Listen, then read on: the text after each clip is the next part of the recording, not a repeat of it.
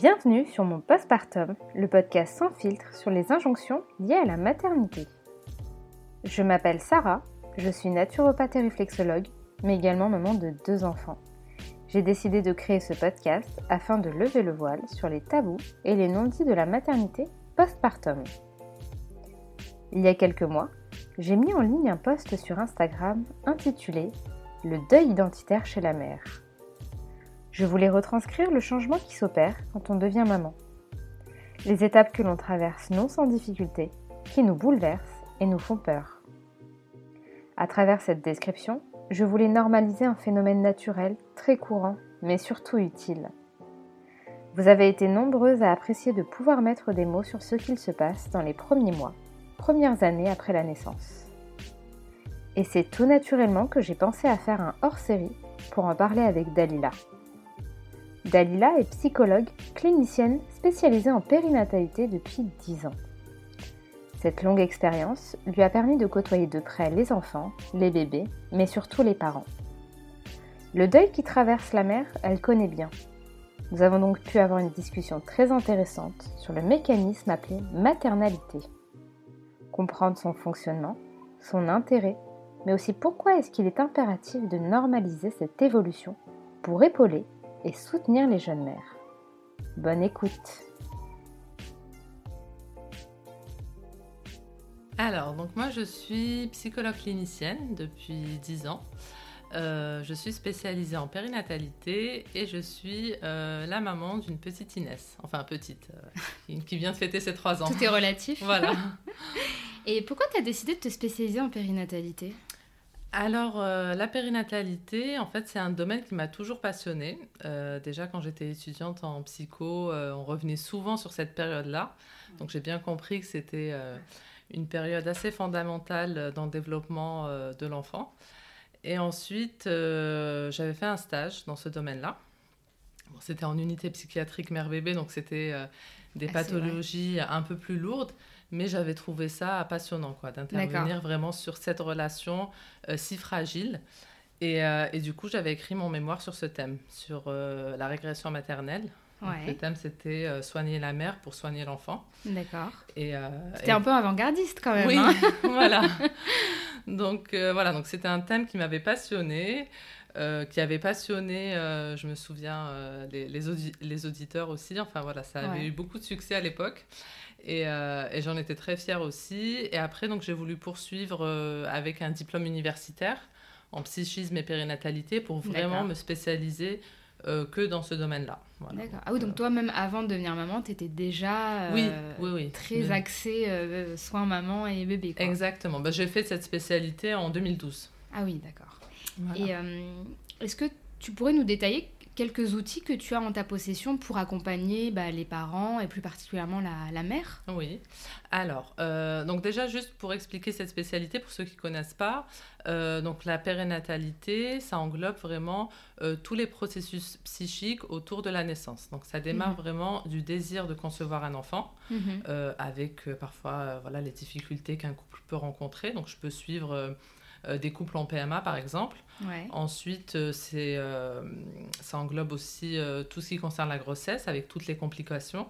On peut retrouver parfois, bah, malheureusement, des IMG, on peut retrouver un deuil périnatal, voilà, donc ça peut être aussi des, des accouchements traumatiques, mhm. des césariennes d'urgence, voilà, donc ça c'est tout ce qui concerne la grossesse. Et ensuite, on va avoir aussi euh, on va dire, une grosse partie du travail qui va concerner vraiment euh, le postpartum. Donc là, on va retrouver euh, des dépressions, on va retrouver voilà, baby blues, enfin, pour vraiment apprendre à, distinguer les deux. Et moi, voilà, tout mon travail va tourner autour de ça. Donc ça peut être du désir de grossesse jusqu'au les un an du bébé, en fait. Ah oui, donc toi, tu, ta, ta fenêtre, elle est vachement large finalement. Elle est, voilà, elle est très large. D'accord. Donc euh, c'est vrai que souvent on me dit, ah bah c'est bien, tu travailles avec les bébés et tout ça. Mais c'est pas que ça. Voilà, ça peut être des couples qui ont des difficultés, ça peut être un deuil périnatal, ça peut être euh, un handicap, une IMG. comme je disais, c'est assez large. Hein, As-tu constaté qu'il y avait une hausse de consultation de la part des mères ces dernières années? Et si oui, pour quelles raisons selon toi? Alors, donc moi, euh, le libéral, euh, je consulte en libéral depuis 5 ans. Euh, j'ai commencé à le faire quand j'étais à Londres. Et là-bas, effectivement, il y avait beaucoup de demandes. Donc, j'ai expliqué ça avec le côté expat. Je me disais, c'est des mamans qui sont seules, la famille n'est pas là. Donc, c'est vrai qu'il y avait beaucoup de demandes à ce moment-là. Euh, ensuite, euh, quand je suis revenue sur Paris, je me suis dit, bon, bah, finalement, voilà, sur Paris, à l'entourage, donc peut-être qu'il y aura un peu moins de consultations en périnatalité. Et pas du tout. On a eu euh, il y en a eu au même, au même rythme à peu près, mm. euh, parce que au final, malgré l'entourage, je pense que le sentiment de solitude euh, reste quand même assez présent chez les mamans. Voilà, il y a parfois un sentiment de solitude, un sentiment de, de mal-être, une incompréhension, une culpabilité aussi, une honte hein, parfois de ne pas pouvoir assurer, de ne pas pouvoir dire que c'est difficile, qu'on a besoin d'aide. voilà. Et puis on se sent défaillant, donc c'est difficile de, de, mm. détailler. Et vu que personne n'en parle, ben... Et là, si je t'ai demandé de venir, parce que euh, c'est un hors-série, hein, euh, mhm. cet épisode, c'est particulièrement pour parler d'un concept euh, qui existe, à mon avis, depuis, depuis très longtemps dans le domaine de la psychologie, mhm. ce qu'on appelle, enfin, ce que moi, je me suis permise de nommer le deuil identitaire, mhm. qui existe notamment bah, chez la, la, femme qui devient maman. Je sais qu'on parle beaucoup de la matrescence qui est l'évolution euh, psychique de la, de la femme, euh, du passage de la femme à la mère. Euh, mais moi, j'aurais bien aimé qu'on axe un petit peu sur ce concept de deuil, parce mhm. que ça a tendance à étonner beaucoup de monde. C'est un mot qui est quand même assez fort, mhm. mais je pense qu'on a été nombreuses à le vivre, à avoir éprouvé des difficultés. Et j'aurais bien aimé que toi et moi, on puisse détailler un petit peu, en tout cas en psychologie, comment c'est abordé mhm. et quel est son terme exact? Est-ce qu'on parle juste d'un deuil ou est-ce qu'il y a un terme précis dans le domaine de la psychologie En fait, euh, moi, à l'époque de mes études, on parlait de maternalité. D'accord. De processus de maternalité. Et en fait, ce processus, euh, c'est un peu ce qu'on retrouve aujourd'hui. Aujourd'hui, on parle de matrescence, mais ça regroupe un peu ça. En fait, c'est vraiment mm. la contraction entre l'adolescence et, la maternité. et la maternité. Et à l'époque, on parlait de maternalité, c'était vraiment ce processus psychique, identitaire, où, euh, où, on va expliquer la naissance d'une mère avec cette nouvelle identité. Euh, moi, ce que je dis souvent, il y a la naissance du bébé, mais en même temps, il y a la naissance de la maman. C'est pas, c'est pas inné. Hein. Bien sûr. On n'est pas mère, on, le devient. Euh, voilà, donc ça, c'est, vraiment important de, de préciser.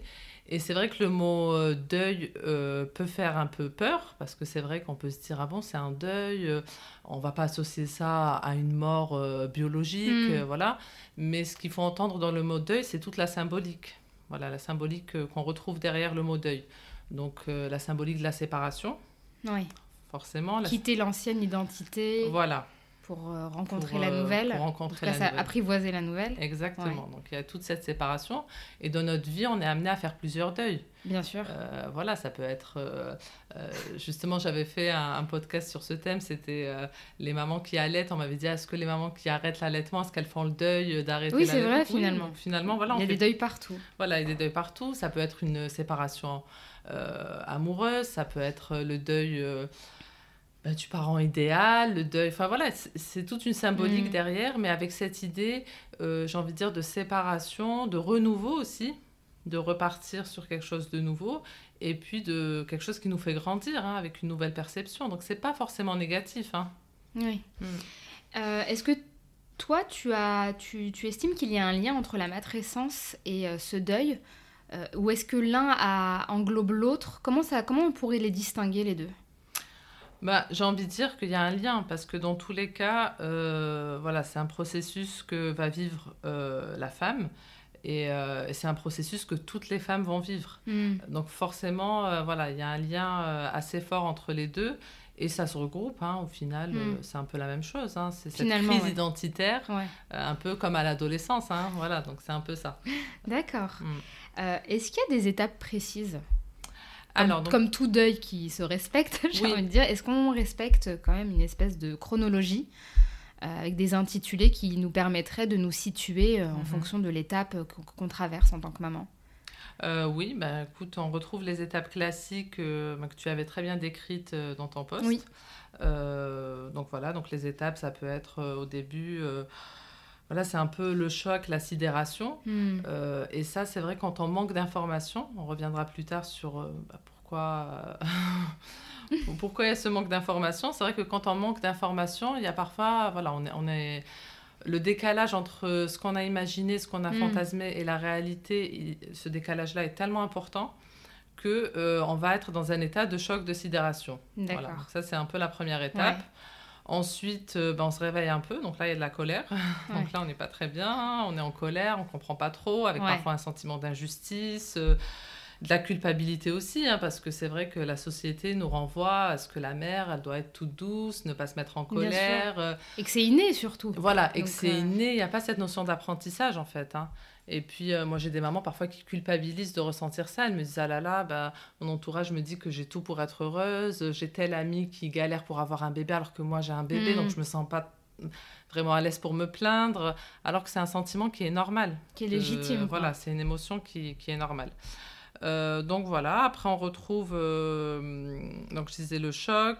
Euh, ah oui, quand il y a choc, sidération, il y a aussi le déni. On passe pas tout de suite à la colère. Mm. Donc il y a une période où on est un peu j'ai envie de dire, on subit. Voilà, on subit les mm. choses.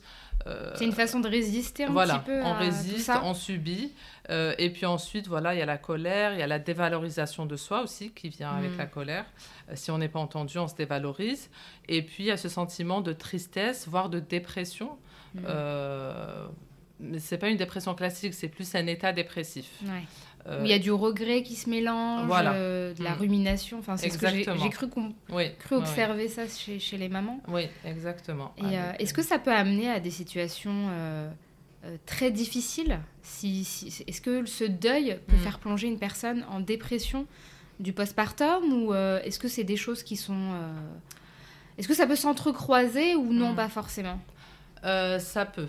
Ouais. Euh, ça peut, si euh, la personne, en fait, encore une fois, ça va dépendre vraiment de, de l'histoire euh, familiale, infantile, vraiment de, de la fragilité, j'ai envie de dire, de la fragilité émotionnelle de chaque personne. Donc, si on a une personne qui a vécu je sais pas, un accouchement traumatique, une césarienne d'urgence où elle a été séparée avec son bébé, où il y a eu des grosses complications. Si c'est une personne qui, même avant la grossesse, avait des difficultés, une fragilité mm. psychologique, c'est clair que si ce deuil-là n'est pas parlé, si euh, elle reste dans la phase bah, de la colère ou du mm. déni, ou elle n'arrive pas à passer, euh, j'ai envie de dire, à, à d'autres états émotionnels, et si c'est pas reconnu, euh, là, ça peut un peu se stagner. voilà, malheureusement, on peut trouver comme ça des situations qui se figent.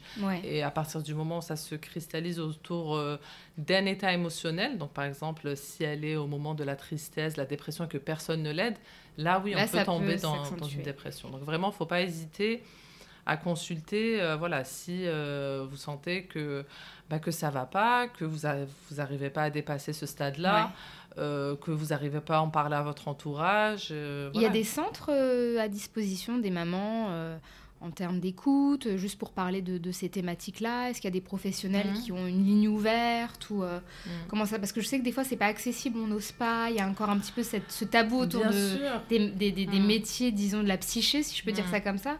Euh, est-ce qu'une maman peut facilement se retrouver? Parce que moi j'ai eu beaucoup de mamans qui venaient se plaindre en me disant j'en parle à mon conjoint ou à ma mère et tout le monde me dit ah bah ça va, ça va passer des fois ça passe pas quoi et puis ça dure longtemps. Est-ce que mm. toi tu sais s'il y a des organismes ou des associations euh, Bien sûr. qui, qui sont aptes à y répondre? Mm. bah, Déjà, euh, voilà, donc commencer à en parler euh, à son conjoint, à ses mm. proches, et puis après on peut en parler par exemple à un médecin traitant, un pédiatre, une sage-femme.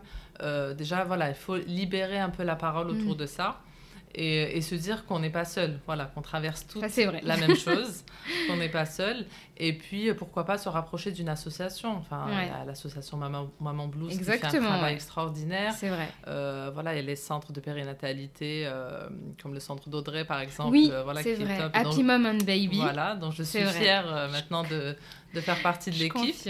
Mais voilà, il y a beaucoup de choses maintenant qui sont autour de la périnatalité. Donc vraiment, il ne faut pas hésiter. Moi, parfois, j'ai juste des mamans qui m'écrivent en... Bah, via Instagram, euh, on mm. échange un peu, je les rassure, et puis peut-être je les renvoie vers un groupe de parole, une association, et elles se sentent un peu moins seules. Donc vraiment, il ne faut pas hésiter à franchir le pas. C'est vrai que les réseaux sociaux apportent quand même une mise en lumière de ces mm. problématiques, entre guillemets. Exactement on est un petit peu moins dépassé. Pour ce qui est du deuil, euh, pour en revenir au deuil, mhm. combien de temps ça dure en moyenne? Est-ce qu'il y a une estimation? Bah, souvent, on dit que, voilà, enfin, moi, en théorie, euh, on disait que c'était la première année. Voilà, c'est la première année mm. qui est difficile. Euh, souvent, on va entendre euh, des mamans qui vont dire Ah non, moi, c'est trois mois, six mois, neuf mois.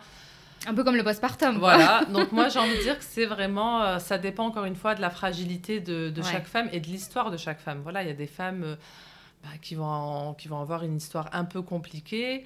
Il y a des femmes qui vont rentrer dans la maternité de façon parfois un peu brutale.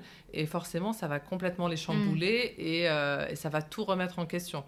Euh, pour d'autres, ça va se passer un peu mieux. En fait, voilà, je rassure aussi. Hein, il y a des femmes pour qui euh, la maternité se passe très bien. Euh, les dépressions touchent que 10% des femmes. voilà, donc c'est pas le baby blues. bon, le baby blues un peu plus. C'est plus. Bah, enfin, il y a voilà, c'est physiologique hormonal. C'est entre 25 et 90%. Donc voilà, faut se dire qu'on mm. passe toutes par là. Mais ensuite, si ça perdure dans le temps au bout de 2-3 semaines, quand il y a eu la chute hormonale, si on se sent toujours mal, là, faut pas hésiter, euh, mm. encore une fois, à consulter, à en parler. Et puis, euh, et puis voilà, franchir le pas, de, briser finalement mm. cette solitude. Parce que c'est ce qui fait peur. Et, quand on a d'autres difficultés pendant ce deuil, parce que mm. tu dis il y a une moyenne d'un an, mm-hmm. euh, pour peu qu'on ait, je sais pas, une dépression postpartum ou une difficulté avec son enfant, parce qu'on n'a pas toutes les mêmes enfants, il y en a qui font leur nuit, enfin mm-hmm. voilà. Est-ce que ce processus de deuil peut être rallongé?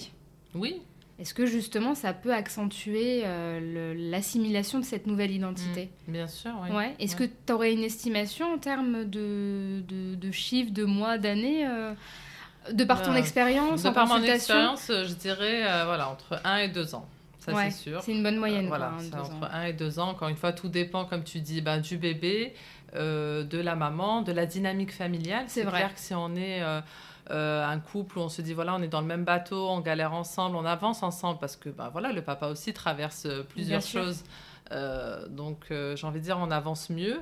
Mais si on rajoute à cela par exemple des difficultés dans le couple, une séparation ou autre, bah, forcément ça va être beaucoup plus compliqué. Hmm. Hmm. J'imagine, ouais. Hmm. Est-ce que le deuil identitaire est un passage obligatoire? J'ai envie de dire oui. D'accord. Mais qui se vit pas de la même façon Qui se vit pas de la même façon parce qu'encore une fois, bah, on a toutes euh, nos propres particularités, notre propre mm. histoire. Euh, donc chez certaines femmes, ça va être un peu plus fluide, j'ai envie de dire. Mm. Euh, certaines vont s'informer aussi. donc elles vont avoir quelques notions sur bah, tout ce qui va se mettre en place, sur cette nouvelle identité, sur cette notion d'apprentissage. Mais j'ai remarqué, celles qui le vivent vraiment de façon intense, c'est celles qui n'avaient aucune information sur ce sujet. D'accord. Euh, c'est-à-dire, c'est vrai qu'on informe beaucoup les mamans autour de la grossesse, euh, l'accouchement, et puis ensuite, on a l'impression que la finalité, c'est un peu l'accouchement, alors qu'il y a tout ce quatrième trimestre euh, à préparer. Bien sûr, et avec, enfin voilà, moi maintenant, quand j'ai des femmes enceintes qui viennent consulter, bah, je leur parle de de tout ça, hein, enfin de cette nouvelle identité, de tout ce processus psychique qui va, qui va se mettre en place. Et, ça leur fait du bien d'entendre ça. Ils me disent Ah bon, donc ok, donc je vais traverser ça et ça. Et ça les rassure en fait. Parce que c'est vrai que euh, la société, elle nous renvoie cette image ben, voilà, de la maternité toute belle, toute rose. Euh, alors que dans la maternité, il y a vraiment plusieurs nuances. Comme tout, en fait. Comme tout. Comme, tout, Moi, je dis souvent, c'est les joies et les tourments de la maternité. Et dans les tourments, oui, il y a, cette, euh, il y a ce processus de deuil identitaire, mm. mais, mais qui n'est pas vraiment négatif, parce que la finalité, en tout cas, si on accepte euh, et si on vit euh, toutes les étapes, et encore, moi j'utilise de moins en moins le terme étape, parce que je mm. trouve que ça renvoie à l'idée de, de réussite, de ça y est, on passe une étape et puis on revient plus en arrière, etc. Euh, moi, je le vois plus en termes, justement, quand j'accompagne les mamans, je leur dis, voilà, c'est des états émotionnels. Euh, que ça soit... C'est des cheminements, quoi, en fait. Voilà. Euh, exactement, exactement. Que ça soit la colère, ben, cette colère-là, il faut l'exprimer, il faut l'accueillir, il faut lui donner une place que ça soit la tristesse, pareil. Euh, l'état dépressif, ben pareil, il faut l'accueillir aussi. Si on a envie de pleurer, si on a envie de regretter un peu son ancienne vie, hmm. qui n'a jamais regretté euh, Sauf quand on n'a pas dormi. Voilà, qui n'a jamais regretté euh, sa liberté, l'insouciance. Enfin voilà, c'était une période dorée où on avait la liberté de faire ce qu'on voulait, on écoutait nos propres besoins. finalement, on faisait passer nos propres besoins. Et alors que quand on a un bébé, euh, j'ai envie de dire, les six premiers mois, c'est vraiment, on est autour, on est auto-centré, voilà, que sur les besoins du bébé. Euh, donc moi, les conseils que je donne aux mamans, je leur dis, il faut accepter que voilà, les six premiers mois ou la première année, c'est un peu un sacrifice. Et puis après, petit à petit, euh, bah, à travers ce processus-là, on apprend aussi à se connaître, à s'écouter, à se réapproprier ses besoins. Et, euh, et, comme je le dis souvent, la mère suffisamment bonne, c'est pas la maman qui va être à 100% ah, avec ses enfants tout le temps.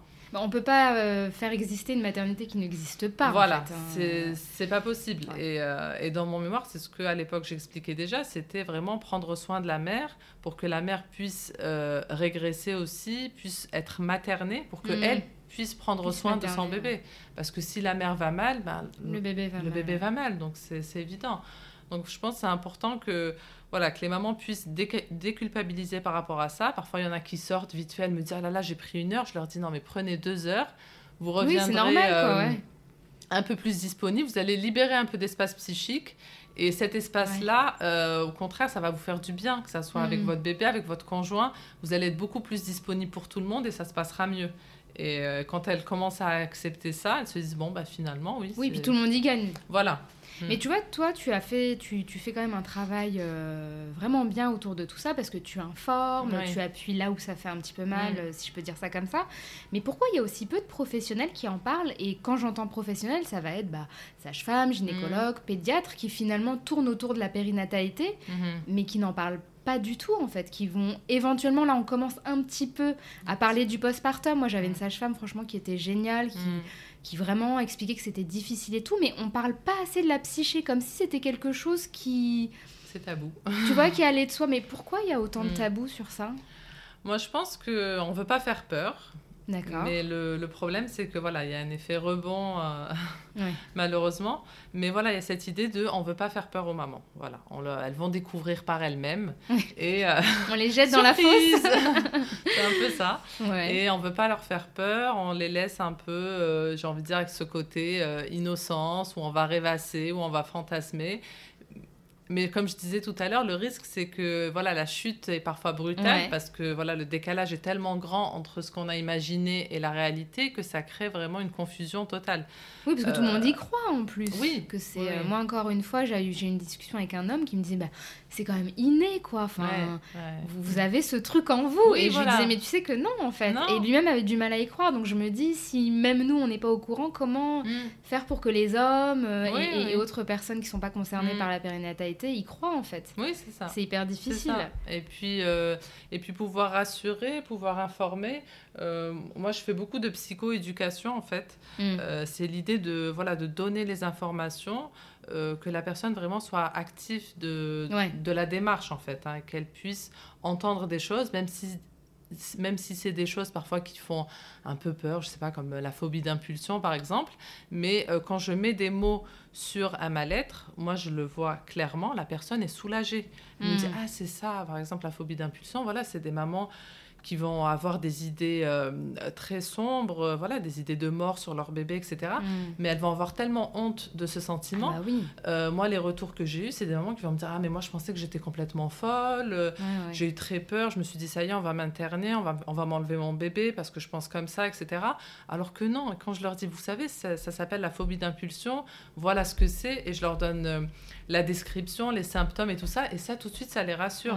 Donc au final, informer euh, en mode psychoéducation, je trouve que ça. serait ça serait mieux, ça apporterait. Euh, Parce que les gens ont peur de, de verser dans le drama peut-être, de renvoyer un peu oui, au musée des horreurs. C'est euh. des idées noires, parce que c'est sombre, parce que derrière il y a, y a, la mort. Enfin voilà, et on n'aime pas associer la mort à la maternité. Qui est la vie. Voilà, alors que bah, elle cohabite hein, forcément. Hein. au moment où, on accouche, il y a aussi un risque, donc voilà, ça cohabite mais euh, les professionnels de santé sont vraiment centrés sur euh, voilà, tout ce qui est physique et à la limite, euh, on va demander à la maman comment elle se sent, etc. physiquement, mais personne ne va s'aventurer sur la santé mentale parce que bah, la santé mentale, ça reste quand même même en 2021, ça reste un sujet un peu tabou où on n'a pas envie d'aller d'aller voir un peu ce hmm. qui se passe en fait. Oui, chacun reste chez soi avec ses hmm. propres problèmes. Exactement. Hmm.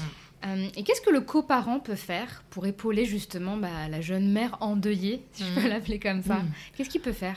Bah, le coparent, bah, il faut savoir que lui aussi hein, traverse. Euh, J'allais y venir, mais du coup, tant mieux que tu en parles. Euh, il, traverse aussi un processus identitaire. Donc, vraiment, le conseil que je peux donner bah, aux deux parents, c'est de communiquer le plus possible. Parce que malheureusement, voilà, les premiers temps, on est tellement fatigué, en mode on, passe parfois en mode survie. voilà, survie, en mode pilote automatique, où on fait les choses et on se parle même pas en fait, on se croise, on se parle pas, et puis chacun intériorise un peu son mal-être, et, et, parfois le ressort sous forme de frustration, de hmm. colère, de reproches, euh, de reproches, etc. Et toutes ces petites frustrations, elles vont venir alimenter euh, la relation. Et ça va pas être forcément positif ni pour la dynamique euh, du couple. Hein. On hmm. parle parfois même de, baby clash. Hein. baby clash, On en parle de plus en plus. Mais pour toute la dynamique familiale. Donc vraiment, pour les deux parents, il faut pas hésiter à parler, à prendre du temps pour soi, à hmm. voilà, libérer, comme je disais, un peu d'espace psychique pour soi, même si c'est 30 minutes, une heure souffler un peu, revenir, et puis euh, se prendre, même si c'est un soir par semaine, ben, on va se poser, discuter, dire voilà, qu'est-ce que tu ressens, comment tu te sens. Ouais, faire front euh, commun en fait, finalement. Voilà, éviter le, le tu accusateur de tu as fait ça, tu as pas lavé mm. les biberons, tu as pas. Ou alors comparer les fatigues. Je sais que c'est quelque chose qui arrive beaucoup euh, chez les jeunes couples, c'est mm. de vouloir comparer la fatigue. moi, je suis plus fatiguée que toi, moi, j'ai mm. fait ci, et puis après. Voilà on n'en sort plus. C'est pas forcément constructeur, alors que si on part sur, euh, euh, sur dire voilà, moi je ressens ça, moi j'ai vécu ça comme ça, j'ai l'impression que, j'ai envie de dire, ça amène plus la, la, discussion. Donc on peut un peu plus, même si c'est un conflit, j'ai envie de dire, c'est un conflit qui va être constructeur. Et justement, en mm. parlant de positivité, mm. euh, quels sont les, les avantages, les bénéfices à traverser ce deuil Vu, vu que c'est quelque chose de normal, on mhm. peut espérer quand même qu'il y ait euh, un avantage pour la personne concernée. Bien sûr, bah, c'est un processus qui est normal. Euh, donc, comme on disait, qui prend plus ou moins de temps en fonction de la personne. C'est clair que si on est euh, un peu ouvert à toutes ces notions de psychologie, si on a un suivi à côté, mm. si on est sur les réseaux, etc., voilà, on va s'informer, ça va se faire de façon un peu plus fluide, j'ai envie de mm. dire. Euh, mais dans tous les cas, euh, on en sort. Donc ça, c'est le, mm. positif. Et ce qui en ressort, bah, c'est qu'on en grandit, en fait. On devient limite plus fort et on apprend surtout à se connaître. Ça, c'est euh, la notion. Oui, c'est vrai, c'est ce que j'avais souvent. voilà, on apprend à se connaître, on apprend à connaître ses propres limites aussi. On apprend à s'écouter, à écouter ses besoins et encore une fois, c'est pas de l'égoïsme, hein, d'écouter ses propres besoins, de trouver finalement un équilibre entre ses besoins, euh, entre les besoins des, parents, les besoins du couple, les besoins de l'enfant. Euh, voilà, il y a parfois toute une remise en question. Euh, moi, je vois beaucoup de mamans qui, qui se remettent en question même par rapport à leur vie professionnelle, qui revoient leurs priorités. En fait, c'est toute une perception qui mmh. change. Et, de bah nouvelles lunettes finalement, un petit peu. Oui, oui, c'est un peu ça. Et c'est comme dans un deuil classique, euh, bah, quand on perd quelqu'un, c'est vrai qu'on n'a plus la même perception des, choses. Bien sûr, euh, quand on perd un proche, euh, on se dit il y a un avant et un après, ça va mm. plus être comme avant. Mm. Et ben là, c'est la même chose. Donc il faut accepter aussi que oui, ça va plus être comme avant, mais ça va être différent. Et après, à nous de transformer les choses aussi. de ne pas subir, de transformer, euh, d'en faire quelque chose de positif. Bon, après, je ne suis pas pour euh, la psychologie positive tous les jours. Hein. Si un jour on a envie de craquer, on craque. Clair, Et heureusement, et ça fait du bien. Et voilà, d'accueillir de temps en temps euh, des émotions aussi. Bah, de fatigue, des émotions de stress ou autres, il faut aussi leur laisser une place et au contraire, se laisser aller pour après rebondir et, mm. aller de l'avant. Et apprécier le, positif. Voilà, et se dire que euh, finalement, que voilà, ça prend du temps de trouver cet équilibre, que c'est une phase, que on va vivre euh, bah, d'une autre façon, on va voyager d'une autre façon, mais c'est pas pour autant que notre vie s'arrête. C'est et du coup, il y a une façon de s'y préparer. Est-ce qu'il y a, euh, est-ce que juste le fait d'être informé mm. permet quand même d'adoucir cette période, ou parfois est-ce qu'il faut quand même euh, faire davantage de travail sur soi euh, mm. Est-ce qu'il y a quelque chose à mettre en place? Parce que maintenant, on parle de préparation à l'accouchement, on mm. parle aussi de préparation au postpartum. Est-ce qu'il y a une préparation ou non Il faut tout simplement le vivre et, juste l'identifier et accepter que. que idéalement idéalement, il faudrait qu'il y ait une préparation. Voilà, comme on prépare à l'accouchement, on prépare à tout ce qui tourne autour du physique, idéalement, il faudrait en parler en cours de préparation. Peut-être mettre un cours maternalité ou un cours. Ça serait génial, ça. Voilà, ça, ça serait génial. voilà, un cours euh, bon, on parle beaucoup maintenant de matrescence, mais c'est la même chose. Hein. Mais voilà, mettre un cours sur ça pour expliquer euh, tous les processus psychiques qui vont se mettre en place euh, dans le devenir mère. Voilà, mm. expliquer que c'est pas inné, que si la maman ne ressent pas tout de suite le premier regard l'amour inconditionnel, etc., bah, c'est pas grave. En même temps, elle est épuisée, elle vient de. oui, puis c'est limite plus logique de pas le ressentir, voilà. de le construire euh, au fur et à construire, exactement, la rassurer, euh, leur dire que finalement, voilà, même si elles n'ont pas ressenti ce regard tout de suite, bah, voilà, il peut y avoir l'allaitement après. Même s'il n'y a pas l'allaitement, bah, il peut y avoir. Euh, euh, le pot à pot, il peut y avoir euh, donné un biberon avec, euh, avec beaucoup d'amour, des massages, enfin, il y a vraiment beaucoup de choses pour, mm. qu'on peut mettre en place pour créer le lien. Et, et ça, enfin, moi je le vois, ça, change beaucoup quand des mamans ont des...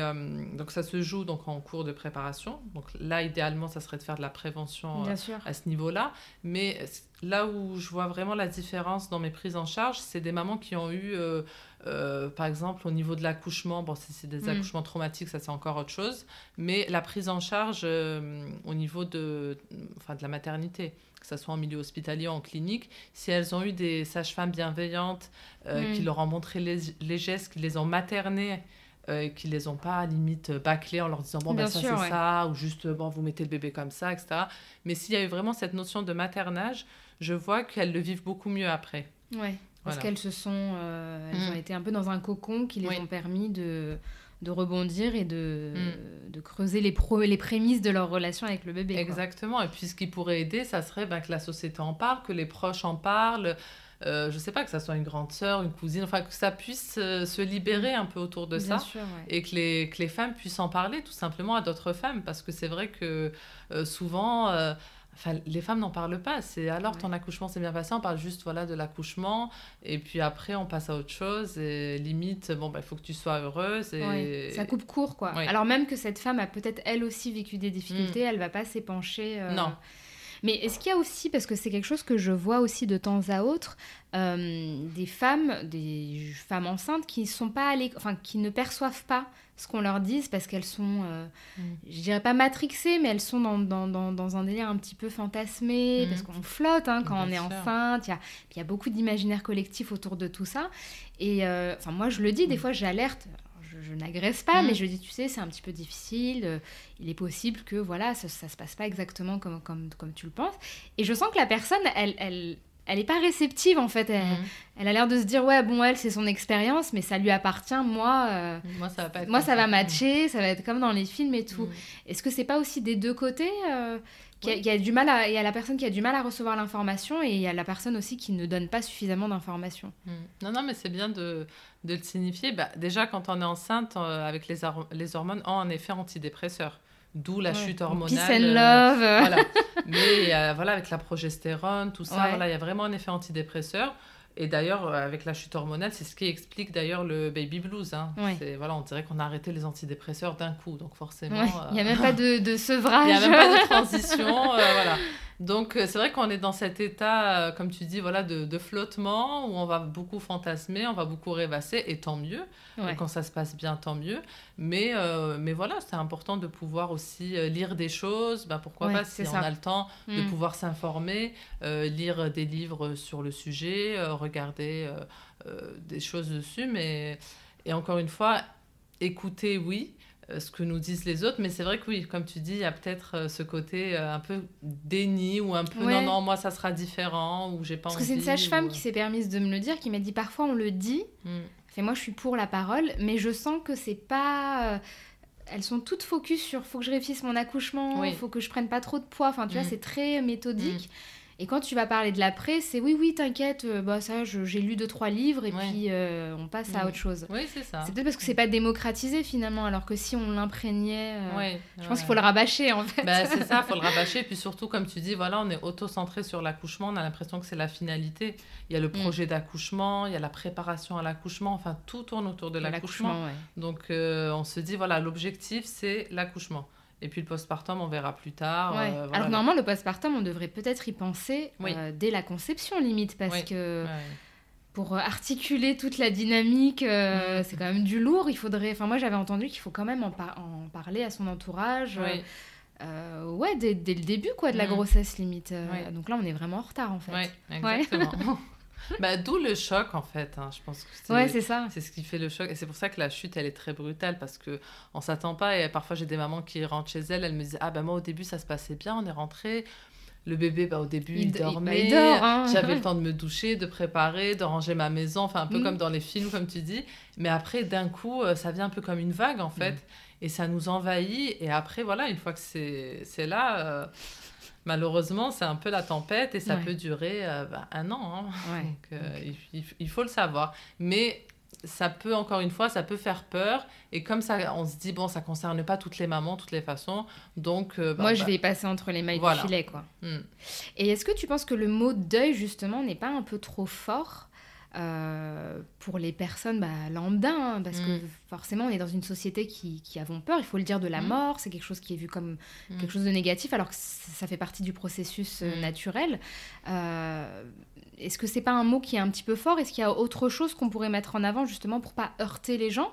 Ou est-ce que non, il faut justement apprendre à vivre avec tous ces deuils? Parce qu'il y a le deuil de quand on est adolescent, quand on devient maman, même quand on passe l'étape de la vieillesse, c'est aussi un autre deuil finalement avant la mort biologique.